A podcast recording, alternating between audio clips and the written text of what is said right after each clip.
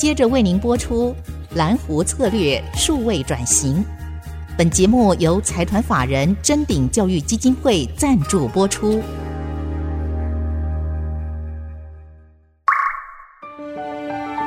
蓝湖策略数位转型，让主持人简真富与您提升决策品质与产业升级，掌握先机。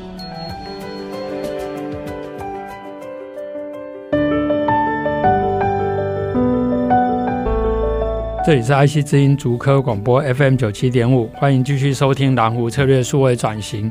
我是主持人清华讲座教授简正富。我们上个礼拜非常开心能够请到中国沙伦谢龙泽执行长。然后跟我们聊的很多的分享，包括他当初怎么样从工研院加入中国沙伦，怎么样得到一个相得益彰的一个发展，然后配合公司在不同的利基市场蓝湖蓝池塘，然后一个一个的成长，那终于建立一个完整的包含不同事业体的产业生态。那当时我也是很好奇，说，诶。为什么执行长从外面进来，能够很快的把一方面有非常传统的事业体，一方面有新的事业体，能够都管得很好？那当然也感谢执行长的解释，说，诶，他一方面本身就是学有专精，留学日本庆应大学，特别专精在机械研磨。对沙尔文事业部来来讲，这个我们谢执行长就是这一方面的国际级的专家。然后另外一方面，他所领导的金源事业部也很快做出成绩，让公司可以很快的成长，甚至现在营收。占了中国沙伦七成以上，那我就好奇说，那除了总经理您自己去负责这样的一个工作以外，在不同的事业体，比如他中高阶主管有什么样的轮调或什么样的机制，让整个集团能够互相的了解或互相的去培养更多未来的接班人？好的，我想中国沙伦目前有三个事业部啊，两家子公司。其实我们这五个单位，其实我们都。有一些不定时的叫做轮调，当然轮调是要同仁同意啦。是是是。那其实公司里面呢，我们叫做十职等以上的，也就是经理级以上的人呢，我们呢其实就看成是高级主管、高阶主管。是。然后他们晋升都要经过我们有个类似人评会，嗯，然后执行长要同意。是才行，所以变成公司的人才是在这里。是，所以这里面呢，我举个例子来说，我们在经营事业部，其实面对的半导体的客户，其实他本来就品管制度就很严格。嗯嗯嗯。那沙伦呢，它比较传统，所以它的品保制度呢，其实就没有那么的具体。所以我们就请这个我们的经营事业部的经理转调到沙伦事业部当厂长，了解，把一些制度呢带过去。是是，把半导体的相关制度带到。传统的沙轮事业部去建立一些制度，嗯，来让沙轮其实啊做得更好。那我们也有把我们再生金源事业部的主管调到我们的子公司去当总经理，是是。那也把我们的沙轮事业部的厂长就调到泰国去当副总经理，哦，是这样调。是。所以透过这样的，就像您当初从金源事业部去兼沙轮事业部的主管的时候，也是一样，能够更。贴近现场，而且更了解其他事业的想法。那我想，中国沙伦也一样，对于中高阶的主管，透过这样的轮调，甚至派人到学校来上课等等，我觉得这个都可以达到这样的一个效果。那您之前也提过，就是说，整个中国沙伦在转型的过程，在两千年左右是一个关键期哈，特别是您那时候有提出一个。研发的产品叫绿色钻石，哈，可不可以跟大家解释一下什么叫绿色钻石？那它有一些什么样的应用？好的，我讲谈到绿色钻石哦，中国砂轮其实到处都是钻石哦，譬如说钻石砂轮、钻石碟、钻石刀具、钻石镀膜，都是钻石。是，那其实啊，我讲这样，绿色钻石其实不是钻石是绿色的，而是说它是一个叫做很环保的啊。譬如说，我们现在都在讲减碳，嗯。其实钻石本身就是一个碳的组成，那碳怎么来？其实你从二氧化碳或者是我们的这个叫做甲烷 CH4，其实都可以分离出来变碳。是。那以往呢，这个钻石呢，就是比如说树木在地底下埋藏了千百万年之后挖出来，嗯，在高温高压环境下就变成钻石。嗯，我那个是天然钻石。是。那要花很多的力气去挖，或者很浪费能源，或者很污染整个环境之下去挖掘。那大概是非常珍贵。嗯，那人造的钻石呢，其实就可以利用这些刚刚讲到的碳，从大气中收回来的这些碳，把它纯化之后呢，做成钻石，大概是这样。所以它其实对环境是有好处的。是是。哦，所以您刚刚提到的，你们所用到的这些原材料，也是你们自己去做碳捕捉，然后来变成你们的。我们目前还没有叫碳捕捉啦，我们是是买买，比如说买甲烷来。了解，哎是。哦，OK。那未来想那可以的话，自己碳捕捉呢，自己捕来就自己纯化，自己去做了。对，而且你们这样的话，你们还可以卖碳权给别人，因为你等于是一个呃减碳的一个过程。是，我想教授很厉害。当然，未来也是这样子想。是是是，所以透过碳捕捉跟绿色钻石这种新材料的开发，公司就可以同时兼顾 ESG 跟产品的创新。我借着机会顺便也跟自己长报告一下，其实清华大学有一些老师在做这一方面。当当当然，我想您本身从工研院出来，应该很了解，就是说有很多这一方面的研究也在进行当中。那另外一方面，就是说您刚诶也有提到。在整个公司转型，包含把主管轮调哈，那也去导入跟品管啊或卓越制造有关的一些研究或是实务。那公司里面也成立了这种啊卓越制造与服务的中心。那公司怎么样去推动你们目前如果是工业三点零，怎么推动到工业三点或四点零？然后在这个转型的过程里面，你们具体推动的一些策略是什么？我想我要先说明一下，其实我在兼任沙伦事业部总经理的时候呢，嗯，就是感觉上沙伦就是一个多样少量的东西，非常克制化。是我们将近七十年来累积了超过十万种不同的规格，哦，非常非常多。那这种规格呢，其实你在定定的时候，以前都是靠老师傅他的经验来定定。哎，客户要这个东西是要开什么规格？是，但是呢，如果规格开错了，其实后面制造就错了嘛。所以那时候就想说，哎，怎么办？怎么样来解决这个问题？当然，当时还没有数位化、智慧化这种名词。嗯，我们当时就在想要怎么做。那另外就是说，我们的 ERP 其实是在二十几年前自己写的。嗯，其实那么长久以来呢，其实它已经不敷使用。是，而且这个叫做维护的人才越来越少。因为那语言不一样，是，所以那时候就想说，哎，可不可以弄一个这个好的 ERP 来跟未来的智慧制造、数位化等等接轨？哦，嗯嗯。然后另外就是说，那时候大概四五年前，其实工业四点零哇非常热。有一次呢，其实我们也常常去听课，那听个不傻傻，搞不清楚是什么东西。嗯。那最简单就是那时候正好杂志在做工业四点零的调查啊，对，天下、哦、天下，我们就也去自愿被访问、被调查。填了表之后呢，结果发现我们的砂轮厂只有工业二点三，哇，这一点都不意外，是，是我们认为这很正常。是，我想台湾很多传统产业都是这个样子。对，那所以说就知道自己的问题在哪里，是好处是这样，所以我们就想要开始怎么样改善。那之后呢，其实我们去清大有个 AI 中心，那时候访问啊，参观访问，然后了解要怎么做等等。是，那当然经过这几年，今年初我们又重新在。填的那个表，我们其实我们达到工业三点零了，是是。进步蛮快的，是。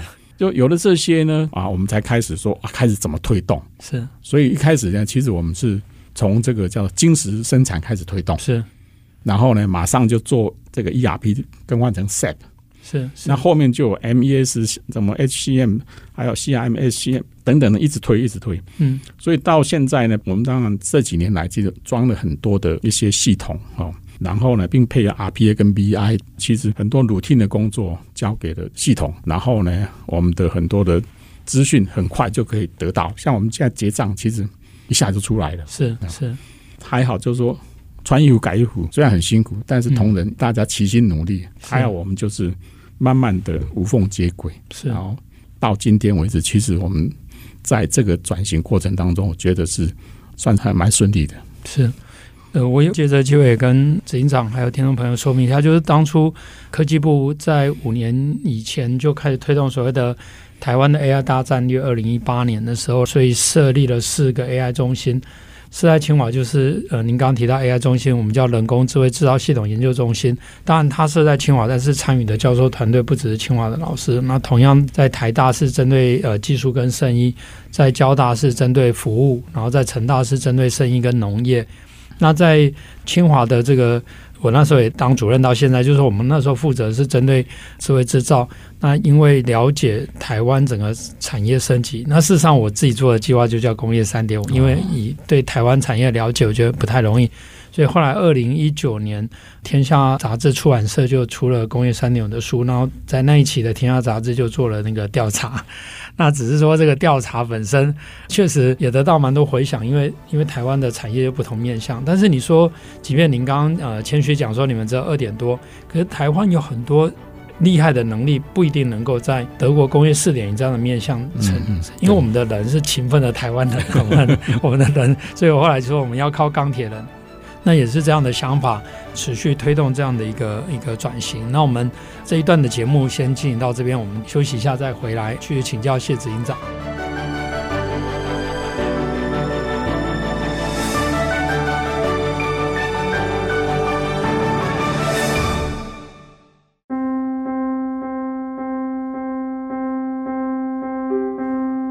欢迎再回到蓝湖策略数位转型，我是主持人清华讲座教授简正富。今天非常高兴，也非常开心，能够邀请到中国沙伦谢龙哲执行长继续来跟大家分享。执行长，您提到就是说，整个中国沙伦在数位转型的过程里面，其实一方面像金石管理或是一些工业工程的基本功、品管等等，你们也在做；一方面开始往数位化。或所谓转型在推动，那这个其实是一个门槛，因为我自己是工业工程领域的老师，就是说我们有些公司就是现场改善很重要，但是一直做，然后呢，他。需要到这个系统化的部分，因为第一个现场本来很多大的一些美美嘎嘎的这些东西都要把它外显出来，要数位化，所以有些就卡在那个地方，或是对于导入数位系统可能也没有信心，觉得说，哎，我们这个靠勤奋的台湾人，靠老员工就可以，那为什么还要多做这些事情？那您当初怎么来克服这些事情？好的，我想我当初呢，要开始实施的时候呢，譬如说啊，精石生产，我们开始呢，先选一个杀人事业部。你当这个模范，嗯，先来做。那半年后呢，其实他做的还不错，而且我我是每堂课都到，是看着他们做。半年之后，在发表会上呢，居然呢，大家别的事业部来观摩，都觉得非常棒。所以呢，行政管理部门半年后就加入，然后接下来呢，另外两个事业部也自愿要加入。是，所以我们到现在呢，已经实施第三年，迈入第四年了。嗯，就全公司都动员了。是，那另外呢？我们的旧的 ERP 要更换的时候呢，其实我们同仁几乎每个人都不认为需要更换，因为他已经熟了，是都认为说用户户那一点哇，是而且要花钱。哦，那我就要苦口婆心跟他们讲，你未来要面对的是数位化、数位转型，还有这个智慧制造这一块，我们原来系统已经是不敷使用。啊，这是历史工业，嗯，跟他们说明。我记得办了两次说明会，虽然不是马上同意，但是呢，至少没有特别反对，所以我们就走了。还好，我们很快的经过大家的努力，也很顺利的如期上线。以后其实大家就感觉上这个事情是可以的。嗯，原来他们没信心，是其实他们做了一个以后成功以后，他们觉得说可以。接下来的一些系统的 install，其实他们就。自然而然自己跳下去做了，嗯嗯，到现在我们从晶石到数位化、数位优化，是现在大概在数位优化到智慧化这一段了。嗯，我想同仁之间呢，其实他们都已经熟悉这样的方式，而且最重要的是，他们整个思维其实都已经改变了。是哦。特别是我也补充一下，就是说，刚刚执行长提到姚国庆厂长，呃，现在在我们这个叫 AMS Fellow 哈，智慧制造高阶主管专班。为什么英文叫 AMS Fellows 的原因是 AMS 就是我提到科技部人工智慧制造系统研究中心的缩写，好像有一个目标。那 Fellow 是因为 MIT 他们有一个叫 Sloan Fellow，就是他当初就是结合工程跟管理，然后成立这样的 program。那我在五年前开始当科技部人工智慧制造系统研究中心主任的时候。我觉得，即便我们现在这个所有团队很努力去做这些产学计划，帮助产业 AI 化、AI 产业化，这个能量还是有限。那如果能够让产业的高阶主管来清华上这样的课程的时候，他会更快把这些方法带回去。那因为我们的课程定位是高阶主管，可是上课其实蛮硬的、啊。如果您听国庆讲，但是我觉得，哎，这个硬的过程就跟当兵一样，最后大家就有革命感情，而且都是高阶主管面临的问题都差不多。那我们在课程设计也是一样，我们一方面因为 AI，所以我们有一些资工电机的老师。然后我们也有一些跟自动化，所以我们有有我们动机系老师，我们会去处理一些资料科学，所以有统计所的老师。那另外一方面就是整个制造业，它要先从金石管理、品管这些基本功开始，所以我们也有一些工业工程老师。大概大概就是透过一个在清华的教务处底下一个。一个校级的 label，因为这样才能够用到各院专精的老师，那甚至还有校外参与在我们中心里面，所以也非常开心听到执行长的介绍，证明当初这样的路是对的。也因为贵公司愿意让高阶主管，比如说来学校进修，我想您也看到这种产学合作的需要，包括您自己本身也从工研院出来，您觉得说从中国砂轮的经验也好，或是其他。一样是传统产业在升级转型的经验，您觉得要怎么样去推动产学合作，可能会会比较容易来进行？啊、我觉得产学合作这个事情哦，举中沙跟工研院做的这个再生晶圆例子好了。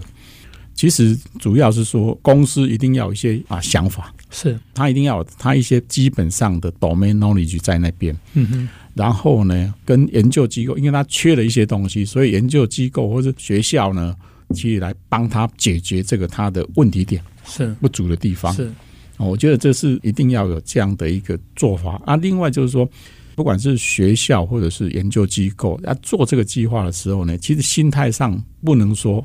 啊，这个我只做技术，那市场可能不关我的事，人才可能不关我的事，管理可能不关我的事。嗯嗯，如果说是只做技术协助的话，恐怕会有不足的地方，因为传统产业本来就很多东西就是不足嘛。是是，需要多方面的协助，所以这个是我认为是需要大家共同来谈清楚，然后缺什么一起来努力。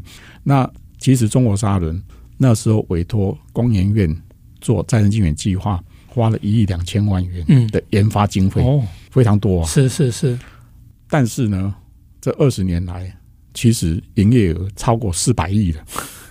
哇，这投报率好高，投报率很高，非常非常高。那当初一亿两千万花了几年的时间呢？两年时间，两年时间。哇，那一年就六千多万。但里面有包含买一些硬体设备啦，那还是很高。尤其对一个传统产业来讲，它是负荷很重。对，花这个钱，但是也是非常有眼光，找到您还有整个团队来来进行。那这个也反映另外一个问题，就是说人才在这里面非常重要，因为当初中国沙轮不只是跟工研院，也有您领导的团队。那现在因为台湾面临少子化，也缺人。那事实上，中国沙轮在您的领导下，其实是一个隐形冠军，而且好几个蓝五蓝池塘都在库克当中。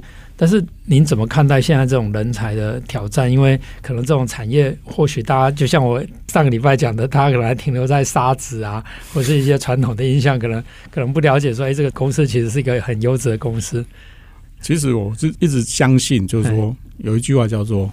花若自开，蝶自来，是这句话。那到企业来说呢，就是企业有心呢，人自来，是是，是，大概是这个样子。也就是说，你企业当然这个很重要，是说你有没有很好的企业文化，是。然后呢，让大家能够了解。然后，当然家族的领导者或者是公司的领导者，嗯、你要有一些好的愿景想法，是。然后呢，当然你要很诚信，是。然后整个公司 reputation 很好的时候，我想很多人才其实都愿意加入。嗯，其实我觉得中沙能够吸引一些人才，其实在这里面的成分占的非常的大。而且，不过因为可能也是少数的人能够了解中国沙轮是一个好的公司。不过现在上了 IC 之音以后，应该应该有很多蝴蝶都会飞过来。那我想我们。另外，想要再来请教一下，就是说，中国砂轮其实已经也开始走向国际化。那您怎么来领导这个公司迈向国际化，迈向前无之蓝？我想这样子，就是说，上一集有提到，我们有一些比较小的池塘的正在啊成长的东西，譬如说我们的真空吸盘，那用在半导体上，或者是第三类半导体专用的砂轮，嗯哼，或者是这个一些切割的刀具等等。当然，这个慢慢的还是要去发展。嗯，那另外就是说，我觉得未来的一个企企业呢，其实当然台湾整个的市场不是那么大，所以一定要走出去。嗯，哦，传统产业也是要结合高科技的能量走出去。是，但是这里面要怎么走出去呢？因为你缺人啊，所以你当然公司要慢慢的去自动化、智慧化，这是一定要走。另外一个是说 ESG 的要求，二零五零年大概就是碳中和。是，所以你现在开始想，未来可能三十年内，你的制程就是要绿化。要减碳，甚至于就是要做成负碳排。是是是。那当然，另外就是最近几年战争的影响，地域经济其实啊非常的明显，区域经济很很明显。所以在这样的趋势之下呢，你企业要走出去，其实就是一定要把研发能量留在台湾。嗯。然后呢，你可以到世界各地有市场的地方去设厂。嗯。但是你。整个你的技术或者整个你的资讯的传递呢，其实是利用你现有的数位化的能力，是是去做。然后呢，到那边只有专是生产接单，但是所有的技术都掌握在台湾这里。那我想透过这样的一个过程，其实也可以让核心的能量留在台湾，而且创造很多高价值的工作，将来。台湾的年轻人、学生，他不用说，哎，跟着工厂外派，他可能去外面扮演这种技术资源啊、服务的角色，这样，然后而且可以跟在地结合。那我们今天真的非常感谢谢龙哲董事长两个礼拜的时间来跟听众朋友分享中国沙轮迈向千湖之蓝的一个数位转型跟南湖策略。谢谢执行长，好，谢谢简教授，谢谢各位听众。本节目由财团法人。臻鼎教育基金会赞助播出，启动数位领航，臻鼎教育基金会与您一起终身学习。